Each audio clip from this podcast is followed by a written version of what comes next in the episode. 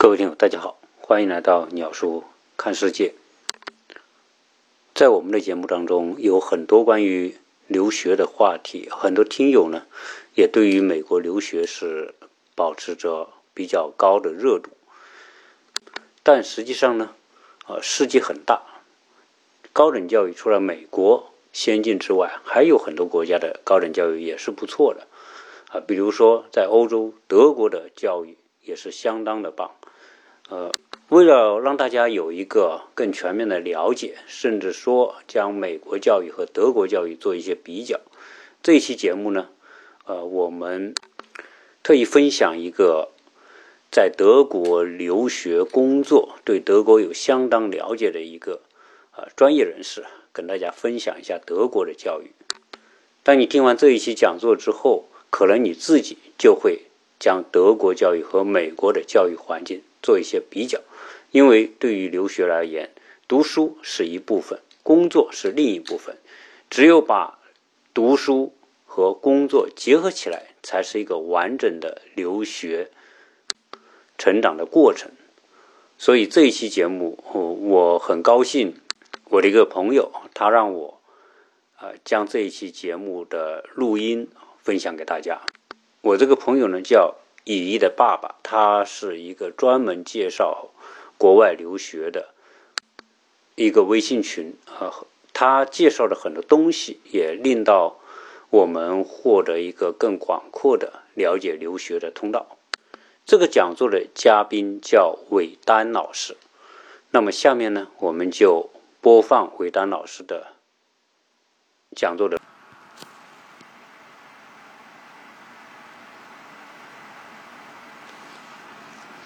大家好，啊，我是韦丹，现在是在德国柏林，非常荣幸今天的跟大家分享德国德国学习留学啊，以及未来的这个事业发展情况。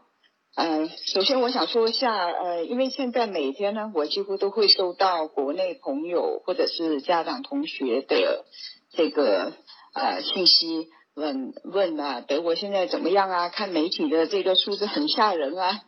我基本上都告诉他们，我就已经很久没有关心过，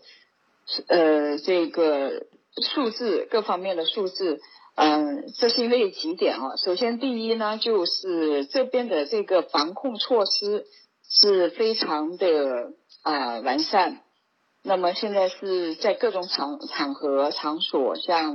超市。商店，呃，那么基本都是要求要戴口罩，而且现在的口罩是升级了啊！现在走在大街上，看到很多人戴的口罩都是 FFP 二啊，也就是默克尔总理上个月有提倡过啊。那么我自己也是紧急入货了几百个 FFP 二，这是第一点。那么第二点呢，就是所有的商店、商场、超市都会在门口。放有免费的这个就是免洗的这个消毒洗手液。另外呢，呃，像有些商场它会有一个大的牌，上面会写上 “to go”，那么就是说你现在可以进，因为它要控制每一个商场、一个超市，呃，这个人数都是根据店的大小有所控制啊。然后如果是红灯呢，你就必须要等着，然后有人出来你才可以进去。嗯，大家也知道，现在德国现在是在一个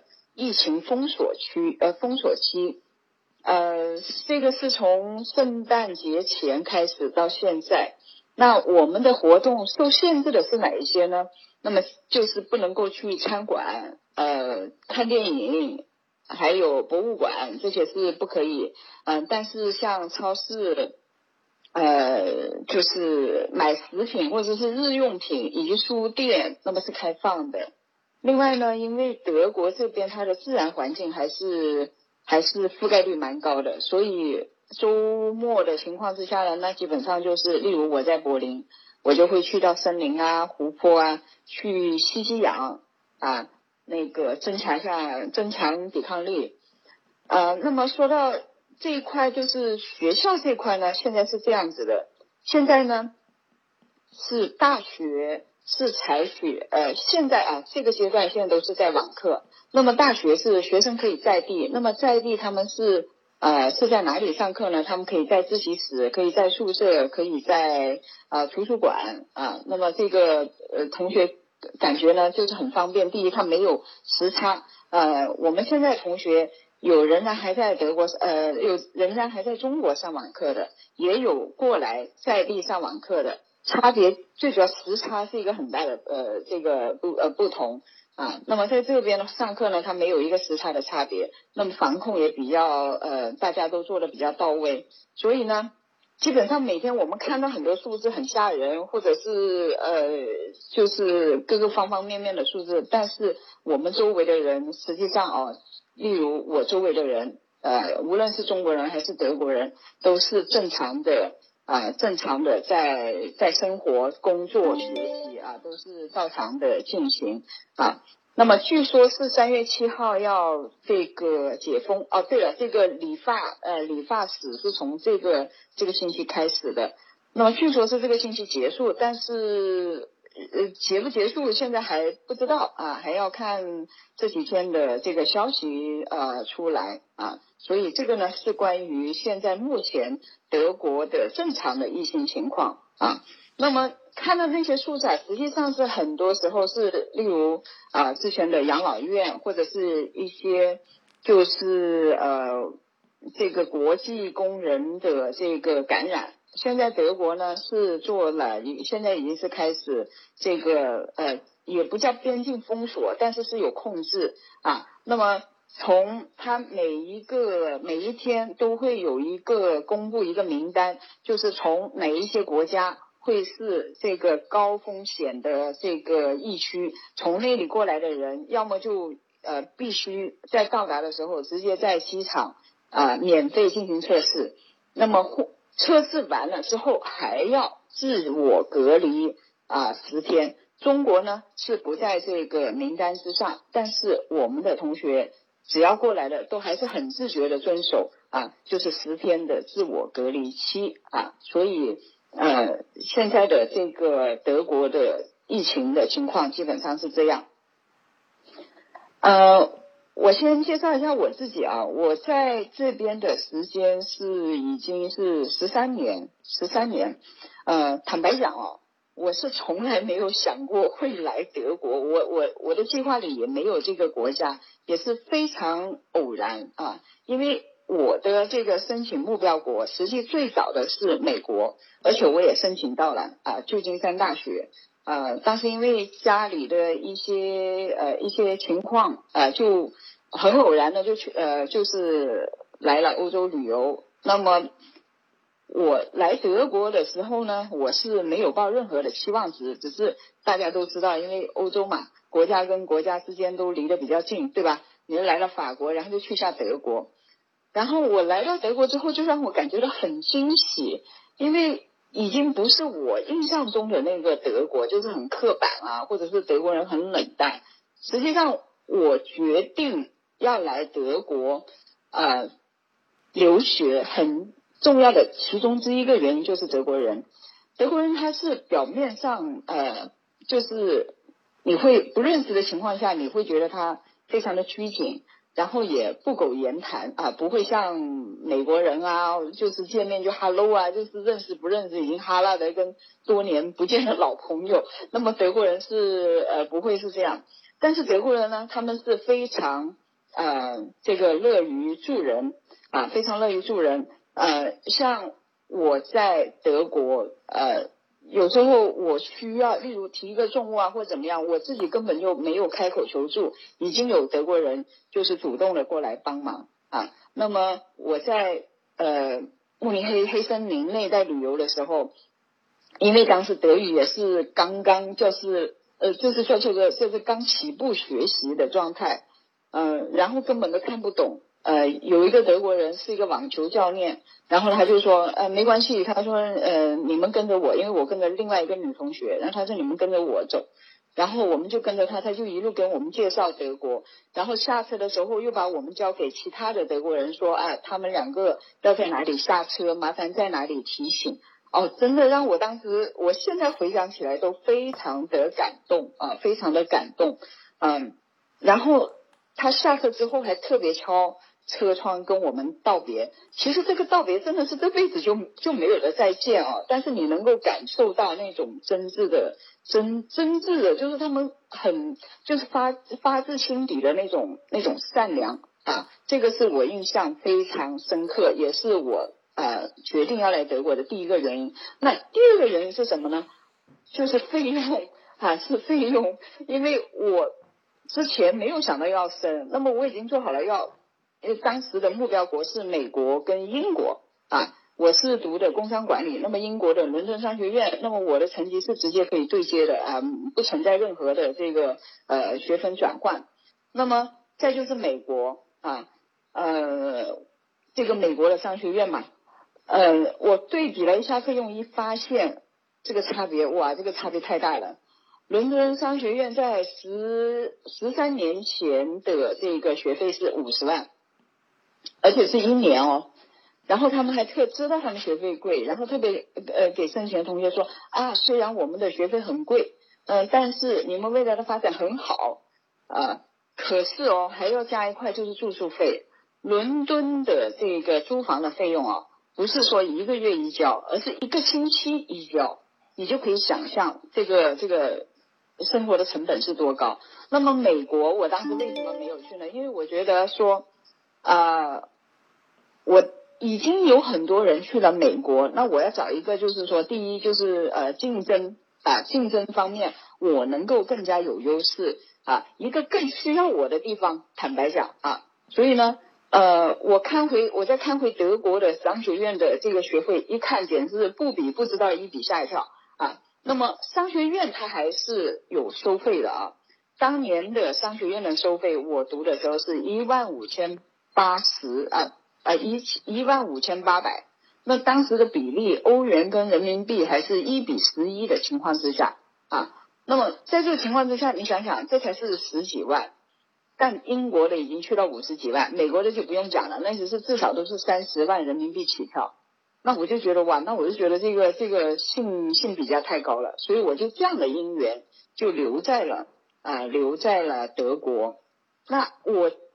体会最深的是，我感觉到我做了一个正确的决定，是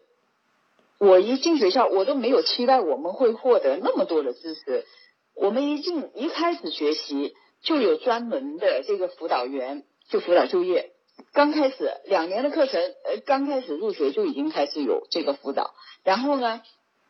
定期定期发布，就是德国各大企业，而且各大企业的意思是都是全球性的、跨国性的这个大企业，而且是德国总部的这些工作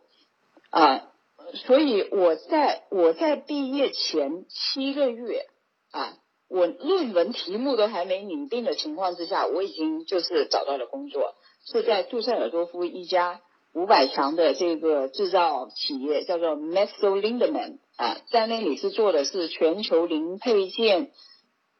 总呃这个总监，帮他做这个呃专业的商业分析啊，这是我的在德国的，也是我在德国的第一份工作啊，当时的工资已经去到。税前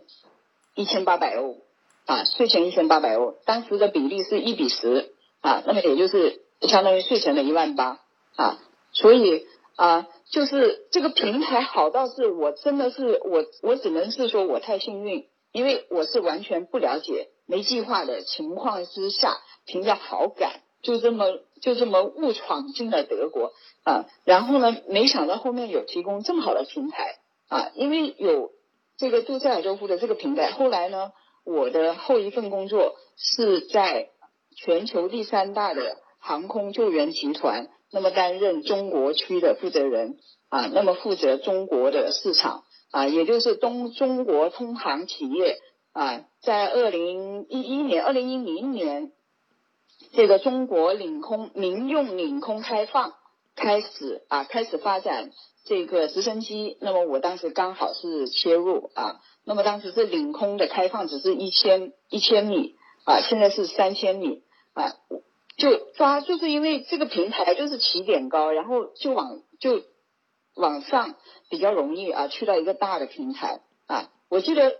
我之前出差，那么基本上都是跟各个地方的政府啊，像湖南政府啊、呃广东啊、呃那个上海啊，还有就是中国公安部啊。啊，以及这个海航的这个直升机，以及啊北京三九、北呃呃北京景航啊，这个平台是非常好的一个平台啊。那么这个呢，就是我个人在德国生活的这个体会啊。还有一点我想说一下，呃，我正是因为通过这种方式，我也拿到了我的这个德国绿卡，而且这个时间非常短啊，也就是根据德国的。这个对于在本国高等院校学习毕业的这个学生，在有固定的这个工作合同，呃，二十四个月之后，那么实际上是二十一个月了，二十二十一个月起，那么就可以申请德国绿卡。那么我拿的德国绿卡就是这样子啊得到的。然后呢，德国绿卡的好处是什么呢？自由啊。怎么讲自由呢？第一，它没有移民监啊，你只要每年每一百呃每年就是每六个多月的时候，这个进出一次，那么你的你的这个绿卡就可以保住。它不像美国那样有移民监。那么另外一个自由是什么呢？就是在德国跟中国之间自由的切换。我回中国我不需要签证，我回德国我也不需要签证。那么当然我不会放弃。啊，这个国籍啊，毕竟中国现在的发展那么好，那么我们也不值得啊。那么实际上，中国的国籍现在是最难申请的啊，相信大家都知道啊啊，这个就是我个人的呃个人的呃经历的一个分享。呃，我现在想说一下，就是德国结合我刚刚的分享，我想说一下德国留学的优势。那么。首先呢，我们要从大环境来看哈。那么我实际上想说，十几年前我来德国留学，其实算蛮早的。早的来呢，是不是很好的时机呢？呃，我坦白讲，我们还是就是还是比较属于摸索的呃摸索的这个呃摸索的留学啊。那么因为那个时候的。这个德国的留学，它开放度还没有那么大，还没有那么大，而且当时就是中国跟德国的这个合作，可能还不像中国跟美国的合作那么多。那么现在呢，坦白讲，我觉得是一个最好的时机啊，最好的时机。首先，大环境来讲，中国出台的一系列的啊一系列的这个全球的发展策略来讲。是把欧洲现在是放在一个重点合作的这个啊区域啊，那么“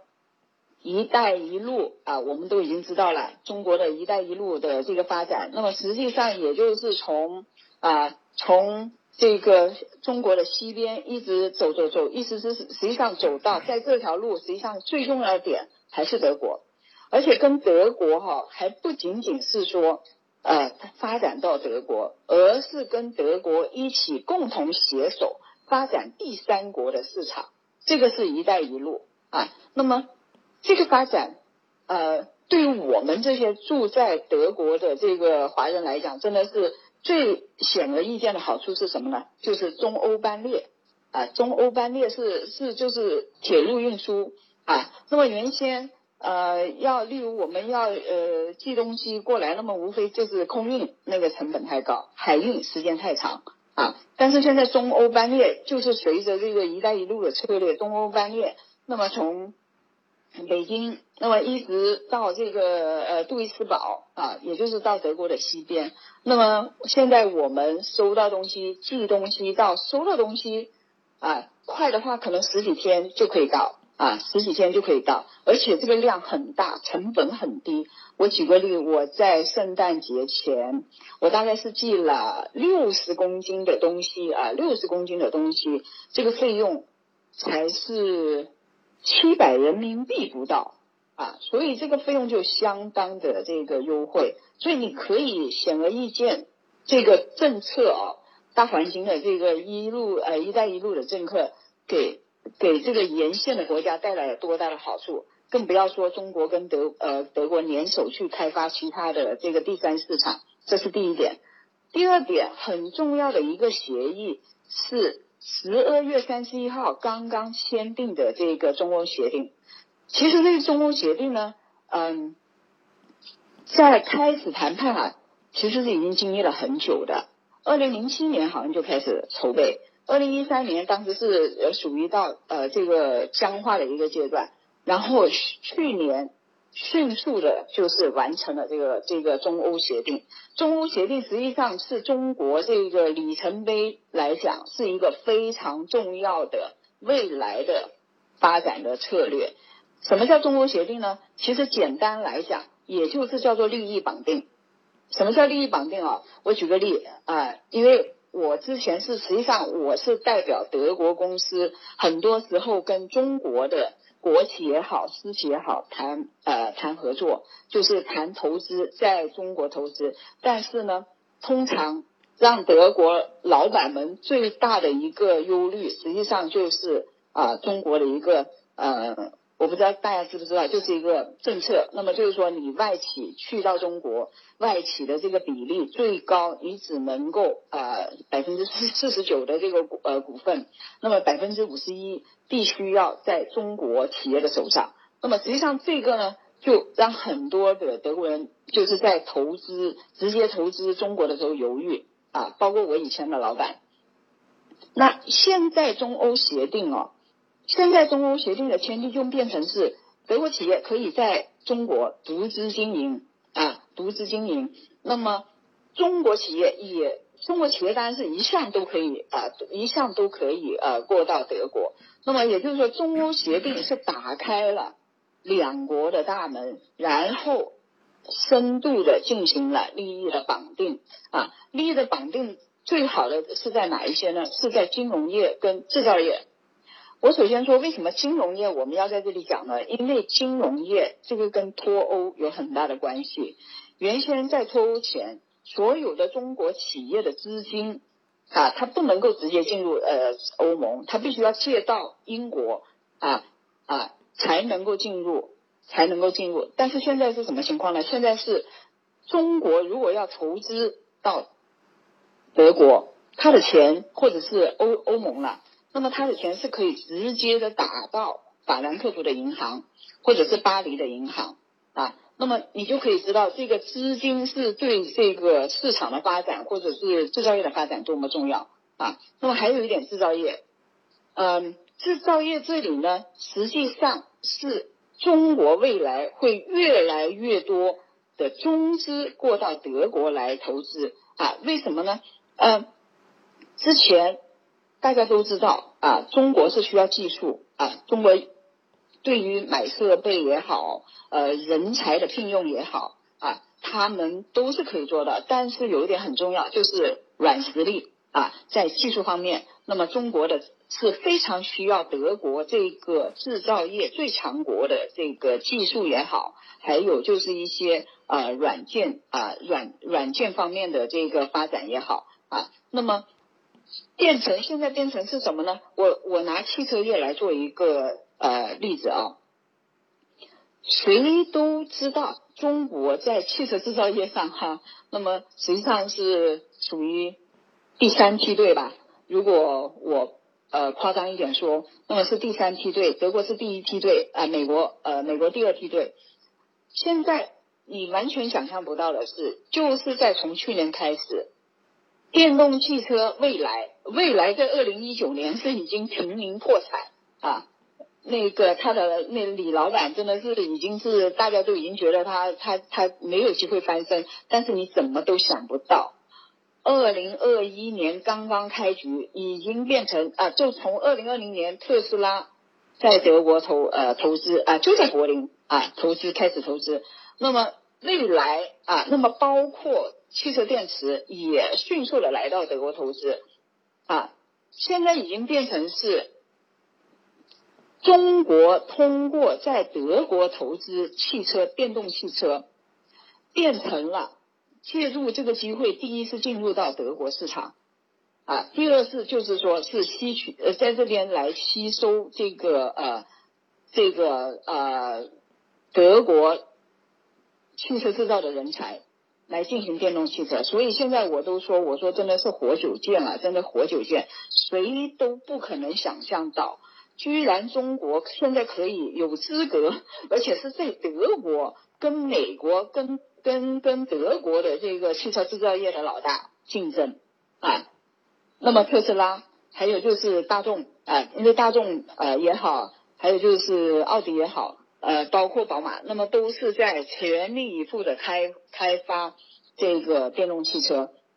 所以呢，从这个你你想想这个制造业啊，特别是对于理工科的学生来讲，这个机会有多大啊？那么也就是意味着中国可以深入到欧洲，深入到欧洲的钢铁、制药、航空航天。机械、军工、微电子、环境科学、机器人、机床等等等等先进技术，而且用德国的工业四点零的技术来帮助中国制造快速升级啊！因为中国不是提出来了吗？现在就是三大国，大家都知道未来的行业发展的这个领域将会在制造业，制造业，所以德国是率先提出工业四点零。啊，工业四点零。那么中国呢提出了二零二五制造，美国提出智能制造，就是这三大国家。那么现在中国是紧紧的把自己的利益跟德国的利益捆绑起来。那么这就意味着，这真的就意味着在德国学习将会获取更更多的这个未来事业发展的资源，以及获得一个更大的更大的一个一个发展的平台。因为未来已经不需要说。啊，我今天在德国学习，我就必须要在呃德国工作，不是的，一未来大家都是自由切换啊。那么还有一个很重要的一点，我想说，疫情对我们每个人，我们现在看来，疫情哈，当然是一个全球性的一个灾难，但是也对于全球的这个未来，让我们说让未来提前到来，什么意思呢？其实在中国。早就已经实现了网络啊，大家已经非常习惯这个网络网络消费啊，网络生活。但是德国是一向在这个疫情之前是非常非常抗拒，非常抗拒这个网络化啊。那么以前无论是教育也好啊，还是在一些呃商务性的东西也好，德国人说你不要跟我说网上那一套。但是疫情的关系就逼着他们不得不升级，也就是说。疫情打开了中德合作的网络空间的这个通道，啊，真的是非常不夸张的说这一点。所以呢，在这个情况之下呢，来德国留学现在是最好的时机，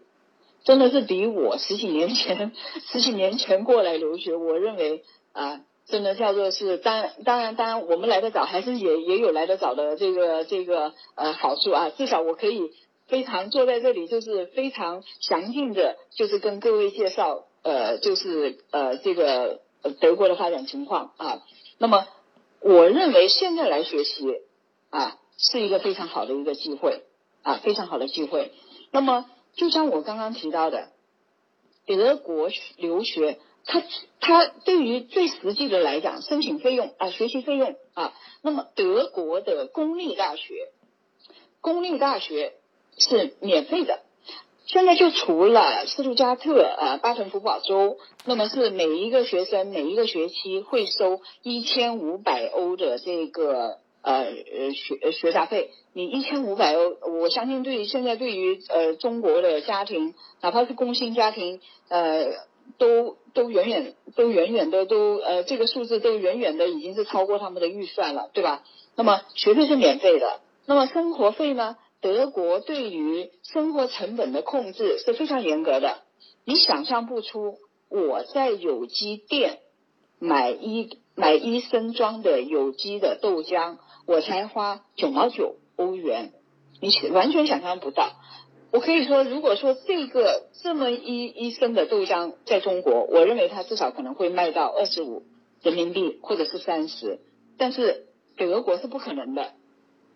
因为德国的政策，它就是要就是对于生活成本啊，老百姓生活成本的控制啊，它政府是有是有这个这个呃政策啊，所以呢，生活成本来讲，那么在这边生活，实际上现在是从呃包括住宿、保险、交通啊吃，我指的吃当然是你自己做了啊，自己做。那么实际上，呃。这个费用啊，对于一个留学生来讲，每年十万的人民币的留学费用是已经够的啊。那么也就是说，这十万就是你所有的留学费用，因为你是不需要付学费的啊，你是免学费的，而且你享有的所有的福利跟德国的本国学生是一模一样的啊。那么我举个例，例如现在柏林的啊月票。呃，正常来讲是八十多欧，那么学生享受的好像是我如果没记错，应该是三十多欧啊。那么国际学生享受的待遇一模一样啊，国际学生享受的这个找工作的待遇也是一模一样。为什么呢？这要提到另外一个法案了，是二零二零年三月开始实施的啊，德国新移民法啊。德国实际上。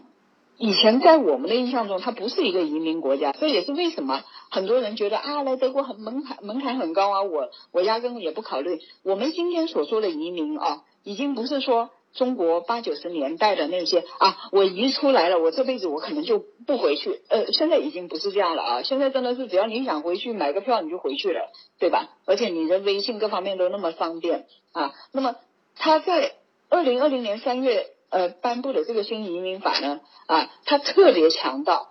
特别强调所有的国际的这个求职者跟德国本国的这个求职者，这个是享有同样的机会待遇啊啊。那么因为以前以前会有一个德国人会有优先权，那么就是说这份工作德国人不做了，才轮得到你们去做啊。那个劳工局他会去审这个东西，但是新移民法颁布之后呢？啊，那么这个这个是实际上这个呃隔阂是已经打开了，所以这也是一个非常重要的法案，非常重要的法案啊。那么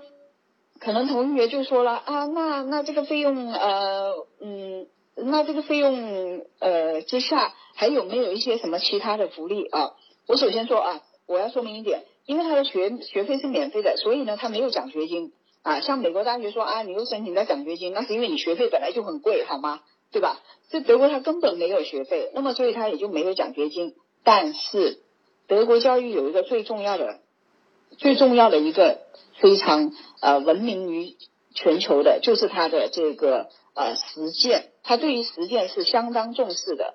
德国的学生，国际学生，他每年是可以工作一百二十个全天，两百四十个半天，而且这个工作不是说让你去餐馆。端盘子，我坦白讲，现在中国过来读书的没，很少说我为了生活要去餐馆端盘子，没有，可能最多是说，哎，我可能想自己再买一个名牌，我去端一下盘子，有啊。但是现在的中国学生过来，他最主要的是说，我要去企业去找实习的机会，而且是各大企业，包括像宝马呀、奔驰啊，他们是非常给学生工机会的。所有的职位都会特别注明实习位置，实习位置，而且这些实习是有报酬的，啊，不是说是没有报酬的，是有报酬的。所以呢，这个这个也是中国学生啊，留学生、国际留学生非常受益的一点，就可以一边工作吸取经验啊，然后一边呢还有这个还可以呃补贴生活费用啊。那么这还有一点好处是什么呢？就是说你如果真的是你，嗯，就是比较用心去做，能够让就是这间公司觉得，哎，我可能是需要你的情况之下，你真的是可以，嗯，就是还没有到这个还没有实习还没结束，你已经可以拿这个工作合同。我当年也是这样子啊，我当年也是这样子的，就是就还没有实习还没结束。啊，我老板就说啊，这个怎么样？你要不要留下？留下来，我们提供住宿给你啊！哎，你知道吧？就是就是这么，所以这个是一个很好的、很有利的啊，要呃的这个求职的资源是要分充分的，从学习阶段就已经开始用起来啊，而不是说啊，我毕业了，我在考虑找工作，没有的，在德国永远是边工作呃边学习边找工作啊，都是这样的呃这样的情况。好了，那说完这一点，说完费用，可能大多数同学都会想到，哎，语言语言怎么样呢？德语德语我学德语要时间呢，但是哦，这点真的不用担心，因为德国已经越来越开放这个呃英语的课程。那么对于硕士啊，对于硕士的课程啊，我我举理工科的这个为例啊，这个大家都知道啊。德国呢有一个叫做德国精英工业大学联盟。啊，这个大学联盟呢有九所大学啊，有九所大学，也是啊遍布在全德的这个啊理工科的，我们可以说是重点大学了，一流精英大学。啊，像慕尼黑工业大学、德累斯顿工业大学、柏林工业大学啊，这个达姆斯特工业大学、亚琛工业大学。啊，这些大家都应该是可能会会有听过啊，在这些大学里面，现在这九所大学，现在有超过呃，应该说有现在到二零二一年、二零二二年季已经有有接近三百个专业是用英语攻读的方向，啊，三百个专业，你想想，这已经是你基本上你的呃这些呃中国。中国的这个理工科的这个范围，那么基本上都已经覆盖了啊，像农林科学呀、建筑啊、这个土木工程啊、生物化学、医学、生物技术、生物工程、计算机、经济管理啊，经济管理也有啊，工理工的也有啊，叫做经济工程，大家都知道啊。经济管理还有一些像呃智能工厂管理，它现在是跟工业四点零呃就是紧紧挂钩的。智能工厂管理啊，这个也是理工科的啊。像电气和通信工程、环境工程啊，以及材料啊，大家都知道，德国的这个现在对于呃未来来讲，工业四点零材料学也是非常热门的专业啊。那么在所有的这个每一个板块，那么都有。都有这个英语攻读的这个专业啊，所以说这个这个选择是非常非常多的啊。那么对于对于我们的同学来讲，实际上大家考虑啊，考虑到出国留学，可能就会考虑说啊，那英美啊，德国啊，英美用英语，德国用德语啊，不是这样子的。你可以把英语是通用来申请一个英语成绩，你可以申请美国、英国，也可以申请德国一样的。那么对于呃，GRE 来讲呢，啊，GRE 来讲呢，对于德国的大学不是必要条件，但是是加分条件啊。当然，这个要看具体的申请的专业来定啊。呃，我就是先透露的，就是 GRE 并不是申请德国的研究生啊，也就是硕士学位的这个必要条件，而是加分条件啊。那么也就是说，如果现在已经考出 GRE 的同学，啊，那就是非常有利了啊！那我就像理工科，我是强烈的。实际上，我们现在所有申请的都是啊理工科的，那么都是目标都是直指着 T 五九，我们叫做 T 五九啊，也就是德国九所精业呃精英工业大学啊。那么这这些大学，你完全不用说要等到德语啊，没有德语是可以你过来再学啊，你过来再学是什么？例如像慕尼黑工大。德国排名的工业大学，那么他会说，OK，我举个例，他会讲，OK，你过来的时候我不要求你啊，他们会提供啊，这些大学他会提供德语课程，然后你就一边学着专业一边学德语，那么这样子你毕业的时候是不是语言关也过了啊？毕业文凭也拿也拿到了，然后工作也找到了，就我刚说的实习，所以这就是在德国留学非常大的一个优势。现在你既没有语言的障碍。你又可以啊，在在未来，你在这个过程中学到的德语将会非常有利于你去做任何的这个申呃这个呃应聘啊，只要是跟德国相关、欧洲相关、中国相关啊的情况之下，你是极具竞争优势啊，在这个呃劳力市场啊非常重要。所以呢，我真的是。非常关注啊，非常关注啊，因为我觉得他们让我提供了非常多的信息，让我看到就是不仅仅是海外的，而是本身国内的一些呃教育的动向。那么我真的是看到像国内考研呐，这个真的是我我我都一看我我一看这个竞争强度，我真的是头皮发麻啊，头皮发麻。所以呢，我真的是建议哦，你你心想，你何苦要千军万马去挤那个独独木桥呢？对不对？我们为什么不呃另外找一条未来更未来会呃会弯道超车啊？去呃可能会这个你未来会有更多的可能性，对吧？你会德语，你有在这边的这个工作经验、实习经验，这就已经是未来一一间德国工厂，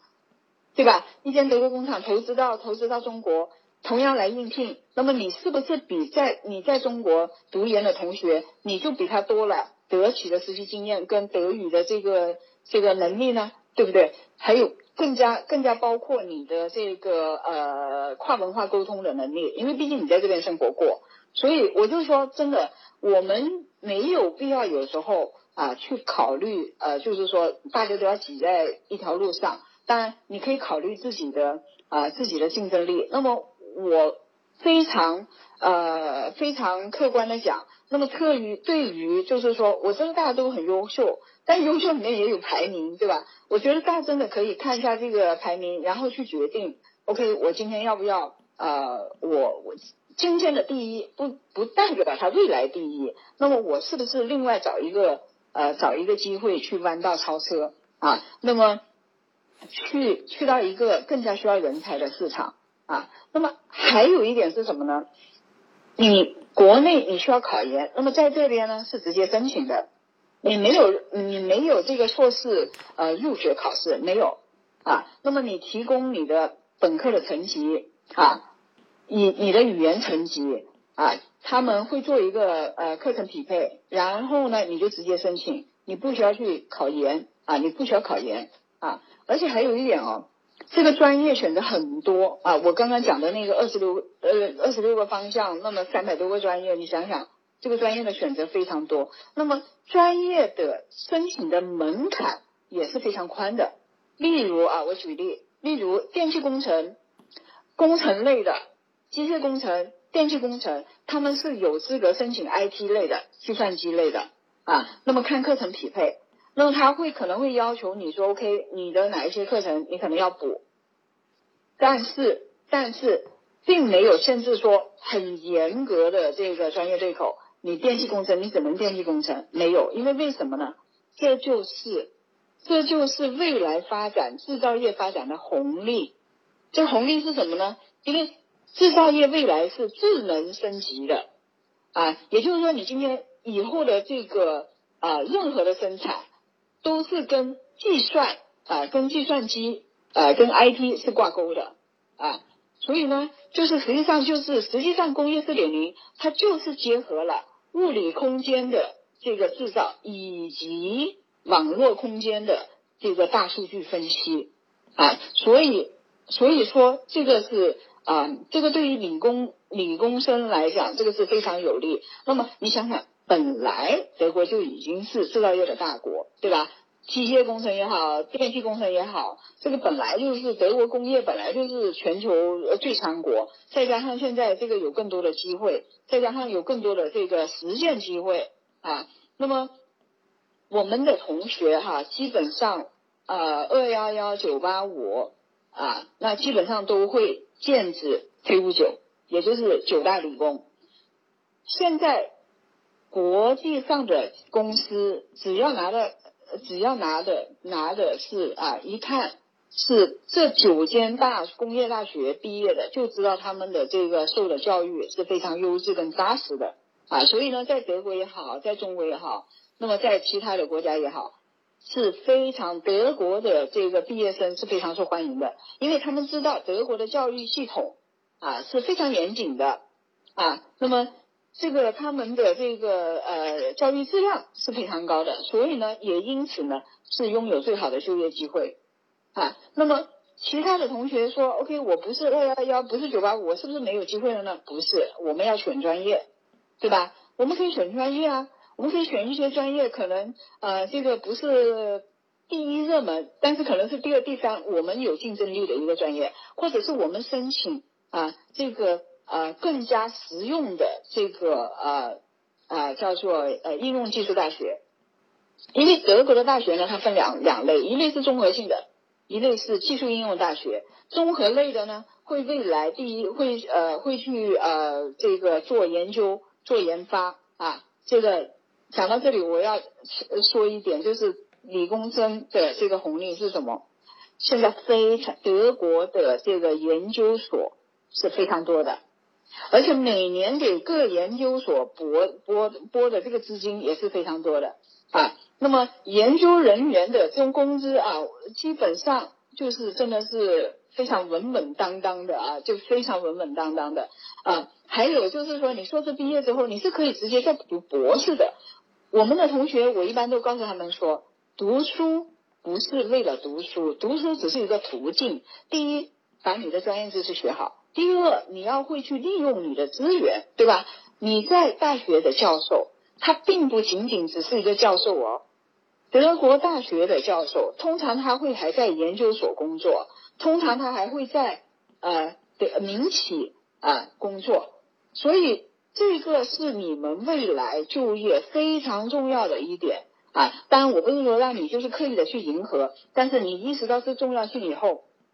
你就会有这个有目的的去，就是说清晰的知道哦。我要怎么样？就是更主动的，对吧？更主动的去学习，更主做更主动的去跟教授联系。而这一点呢，实际上是我们中国学生比较缺乏的啊，比较缺乏的啊主动性。因为在中国学习都是被安排的嘛，不是父母安排，就是就是学校安排啊。那么在这边是你需要去主动的啊，所以呢，要好好的利用资源，你就会发现哦。原来我在德国留学还有这么多额外的红利，对吧？工作找工作，未来读博士啊，那么都可以找教授，也可以找大学啊。那么未来的这个拿绿卡，呃，自由切换中德，你也是拿到你的最大的红利，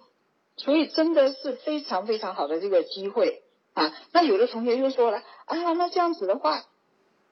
呃，德国德国的这个呃教育那么严格，是不是很难毕业啊？啊，我知道很多人在传。我首先呢，以我在这边的生活经历告诉你们，难毕业的都是些什么人啊？首先第一，因为啊，以前我们十几年前过来的学生，家里的条件呢啊，基本上不是不是像现在那么好。啊，因为以前的工资也没有那么高嘛，那么以前也说嘛，有钱的去英美，没钱的来德国，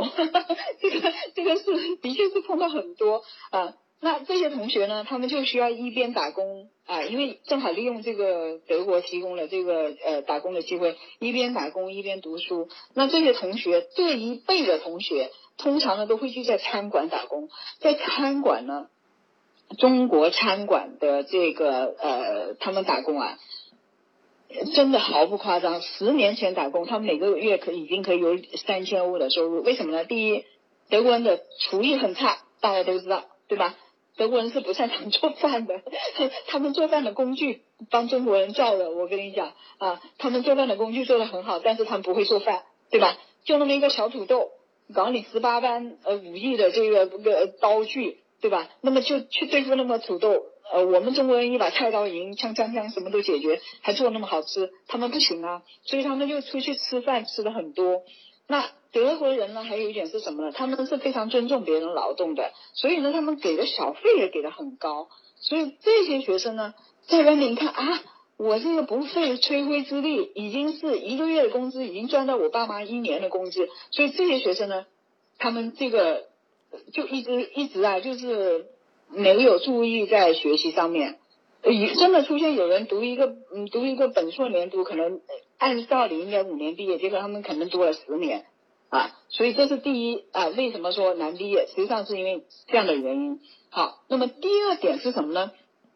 第二点是，呃，有的学生呢，就是说过来就是没有管理，就是缺乏一个自我管理、自我学习管理的一个啊能力，再加上呢又没人管。啊，所以就呃早上睡觉睡到中午啊，然后课也不去上啊，就是说你没有跟着，你没有跟着大学的节奏来来来去学习，那你毕不了业，你说你怪谁呢？对不对？但是这不是并不代表说德国的大学这个这个这个难度有多高，并不是这样子。那么第三点，我刚刚已经提到，就是我们的中国学生，因为从小到大都都是被安排的，被安排惯了呢。就没有一个主动性啊，有些就是自己啊，就是有一些，例如有一些学习的难点，就是呃，就是不会啊，东问西问问同学或者自己找，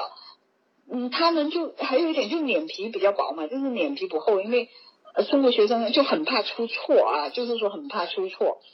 所以呢就不知道去找教授。实际上教授他是有助理，助理他是很乐于去帮助学生的，所以。每过来的学生，我都要跟他们讲，你们一定要知道，要主动去找支持、找帮助啊。所以呢，这这些这三点原因呢，是德为什么传闻中的德国大学很难毕业的啊，是这么这么传闻过来的。那么还有一个啦，那当然还有一点就是语言啊，有的有的有的学生，呃，我很坦白讲啊，中国学生考试的语言成绩，其实。连这边大学都知道是有水分的，啊，是有水分的，大家都知道啊，有这个猜题呀，有什么就是题库之类的呀，啊，那么这个呢，也是一个没有没有扎扎实实的把这个学期学好的一个一个后遗症啊，你可能考了很高分录取了，然后到后期的实际应用呢，实际上是不够的，所以这个怪谁呢？那你不能怪到。说德国的教育系统，然后德国很难毕业，是因为他们的难度设高了吗？其实不是这样啊。所以呢，呃，我认为呢，像我啊，我是四年的本科，三年毕业，那我就是学习，呃，该做的作业做了，该交的论文交了啊，那么我是提前毕业的啊。那在这种情况之下呢，啊，不存在，就有可能说你会延迟啊，你避免不了挂科嘛。大家大学没有不挂科的啊，没有不挂科的。我基本上，我例如我本科，我好像是我自己我就挂过两科啊，真是补课啊这样子啊。呃，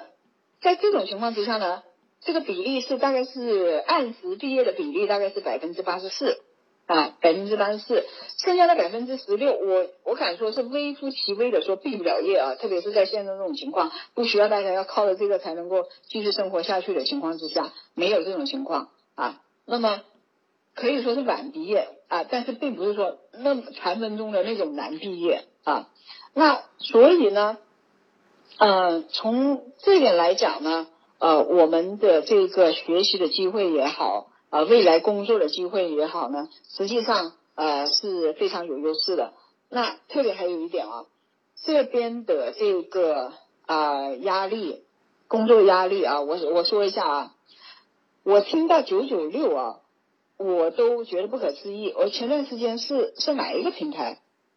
呃，叫闲鱼啊，还是叫什么？我我我说错了，呃，就请原谅啊，因为我真的不太记得清楚，因为不用那个平台嘛。呃，说是什么加班加到凌晨几点，然后看到什么呃刚下班又被叫回去加班，这在这在德国是违法的啊，这是不存在这种情况的。我们下班就是下班了啊，在这天大的事也明天再说啊，不存在加班这种事情。那么该生活生活啊，生活的成本呢啊，第一没有攀比心啊，在这边呃嗯，首先第一我讲白了啊，就是没有什么穿名牌用名牌。你穿给谁看，用给谁看，在这边根本不注重这个呀，对吧？我的名牌包包都是为了回国用的，我很坦白的讲啊，我现在用的包包是我在意大利八十欧买的，也，挺好啊，啊，所以就是说你没有一个社会压力在这里啊。那么第二，德国这个社会它是有社会宽容心啊，没有一个统一的标准，说啊你多少岁你必须结婚，多少岁你必须呃生仔。啊，这个必须要有一套房，必须要怎么怎么样？没有，他没有这种统一的标准。但是并不代表说你不消费哦。啊，你在消费的时候，在这边有份稳当的工作，然后呢，买房零零首付，买房是可以零首付的。啊，我举个例，例如一套房二十三万欧，那么你零首付的情况之下，你每个月只要付就是呃六百多欧。你想想，这个真的就是租房的钱啊，就是拿来投资啊。那么还有一点，买车也是零首付。你当然你可以，你可以根据呃自己自己的保险啊，自己的来算。但是呢，我可以告诉你，这个是零首付。从生活的压力来讲，啊，生活的质量来讲啊，生活质量从哪里讲呢？就是说食品，食品。那么德国的食品控制是非常严格的啊。我不会担心说，哎呦，今天这个这个菜哦，这个农药多不多啊？要不要怎么样漂洗一下？我我在这边我从来不会有这种想法啊。那那就是说，所以在这边生活压力相对于国内是啊没有没有一个社会标准的这种压力在这里啊，而且在买房也好，买车也好，它是没有限制的。买房也是无限期的，就中呃是你的就是就就是你的啊，没有七十年的那个呃那一条。啊，所以呢，这个是啊，就是在这边啊生活的一些比较优势了。那当然了，在中国当然还有中国生活的优势，对吧？比较方便啦，快递比较快啊，这个这个肯定是各有各的好处了啊。我只是说把我在这边体会到的好处跟你们分享一下啊。那好了，我们现在谈到说申请。那今年的申请，现在现在啊，现在考虑德国还来不来得及呢？呃，我可以告诉你，刚刚好，就不能再拖了啊，刚刚好不能再拖。呃，美国那边的通知书应该是刚发，德国呃英国的通知书也是刚发，德国的德国的申请刚开始啊，德国的硕士刚开始。嗯，德国它是这样子的，它每年有两个申请季，第一个申请季呢是在嗯。每年的一月、一二月这样子截止啊，那么第二个申请季呢，会是在五六七，根据每个大学、每个专业它的这个是不一样，所以呢，现在刚刚申请来得及是申请二零二一年十月份入学的这个课程啊，刚刚好。那呃，你需要做的事情是什么呢？你需要做的事就是从现在开始马上做决定啊。那么马上做出决定，申请的决定，申请决定呢？中国的大学不是才刚刚开学嘛，对吧？你你你提前三个月做做决定，呃，实际上没差，为什么呢？你二月份做决定的时候，在过年，在放假，对吧？所以你实际上你提你现在做决定刚刚好，大学刚开学，马上去拿成绩单，开这个在读证明，然后去做公证，啊，然后去做这个留的这个审核。啊，这个是尽快进行。那么三月份啊，我们先讲讲大概的这个时间节点啊。三月份啊，在学校跟学校要文件，呃，要成绩单，要这个在读证明，然后拿去公证。呃，中国公证还是比较快的啦，通常一两个，最多两个星期可以拿到啊。然后呢，看看呃，这是一方面申请，然后呢，我们会第一时间去卡位。卡什么位呢？卡留的资格审审核的位啊。申请德国呢，会有一个啊，在北京的驻扎在北京的叫做留德资格审核部。是因为以前呢，就是有一些申请资料作假嘛，所以呢，现在对于任何来自中国的申请资料，都会直接在中国先审核过，然后才去申请学校。这个留的这个审核部呢，在你做决定的时候，我们就已经要去。呃，卡位，当然卡位的是要你提你所有的，我刚刚说了，你的成绩单、在读证明、你的大学录取录取花名册啊，你的高中毕业证这些东西准备好了，然后就可以马上递去留的这个审核部去审啊，审完之后呢，就可以申请大学。那么大学申请，它每一个专业、每一个大学可能会略有不同，但是这个时间节点呢是差不多的。好。与此同时，我们还要做几件事。第一件事是你的语言。如果说你实际上已经是啊英美已经升过，那你就那你就根本不用担心嘛，对吧？或者是你考虑混混升的情况之下，你已经有了语言成绩，那你就不用再考虑啊。那么如果说还没有语言成绩，还没有英语的这个国际语言考试成绩的，那现在可以马上去。打开英语雅思开始复习，我建议考雅思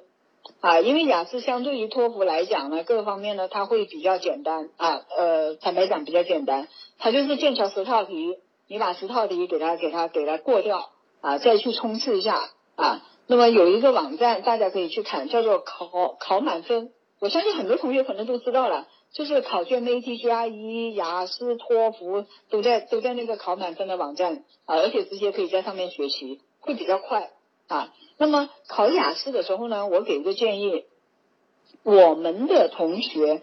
啊，在英语可能因为很早就已经有学习的机会，在英语的吸收语言的吸收方面啊，哪一些呢？听啊，读啊，很快，分很高啊。那么一到输出部分，因为是在国内的环境，没有一个输出的机会，那么像写啊、说啊，就会相对来就会弱一下。呃，如果说大家现在要着手考雅思的情况之下，我建议你们，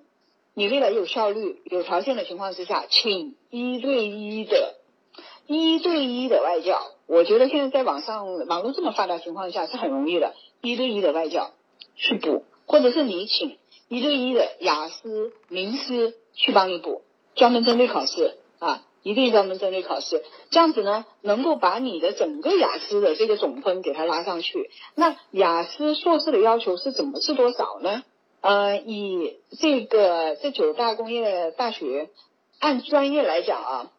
呃，基本上是六的、六点五的、七的都可以啊。那么往低里面讲，有一些专业可能五点五也接受啊，看专业。那通常你要把目标至少调到六、六点五，如果好一点的话呢，就从七、七点五啊。这个是一个大概的雅思的一个分数的要求。那么德语呢是不要求的啊，德语是不要求的。呃，如果说网课，那你德语说，哎，那我想慢慢上，没问题，我们是有网课的，那个德语网课我们是安排，而且是我们全部用的是德国这边的资源，啊，中国的老师，中国籍的老师全部是这边十三精英的大学，啊，十三精英的大学是除了这个九大理工之外的，呃，其他的这个社科类啊。还有这个文史类的呃，名大学毕业的德语专业的，而且是硕士，至少是硕士专业有这个啊有教学经验的啊。那么关于德德语课，德语课呢，我我坦白讲啊，我真的提醒一下，因为现在德语在中国是个小语种，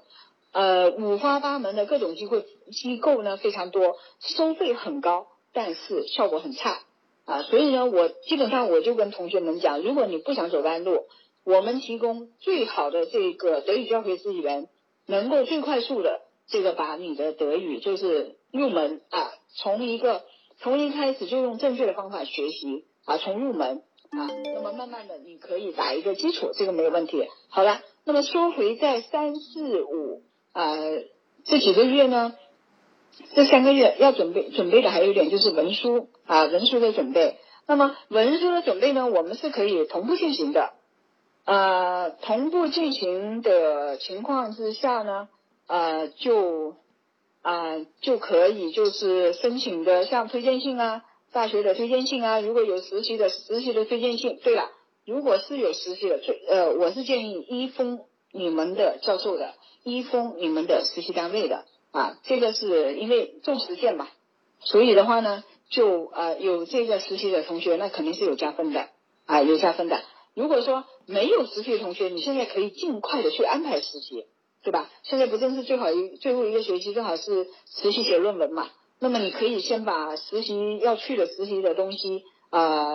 呃交交给呃相关的呃我们的老师，然后呢，那么就可以嗯，对吧？设计啊设计设计这个申请优势。啊，那么文书其他的像呃动机信啊、简历啊，这个呢，呃，我们这个都是提供资源去针对德国大学的特点去做个人个人优势的一个一个整合啊，所以呢，说所以说现在刚刚好，你早一个月也没有用啊，早一个月你既考不了试，也在过年，你们的学校也没开学，那么所以我现在说现在是刚刚好啊，所以。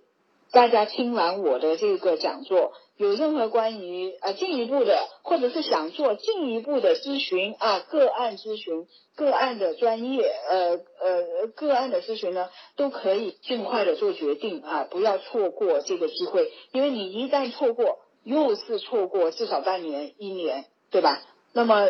既然今天已经听了这个讲座，那我们就没有必要再去浪费这个这个时间成本了，对吧？那么好，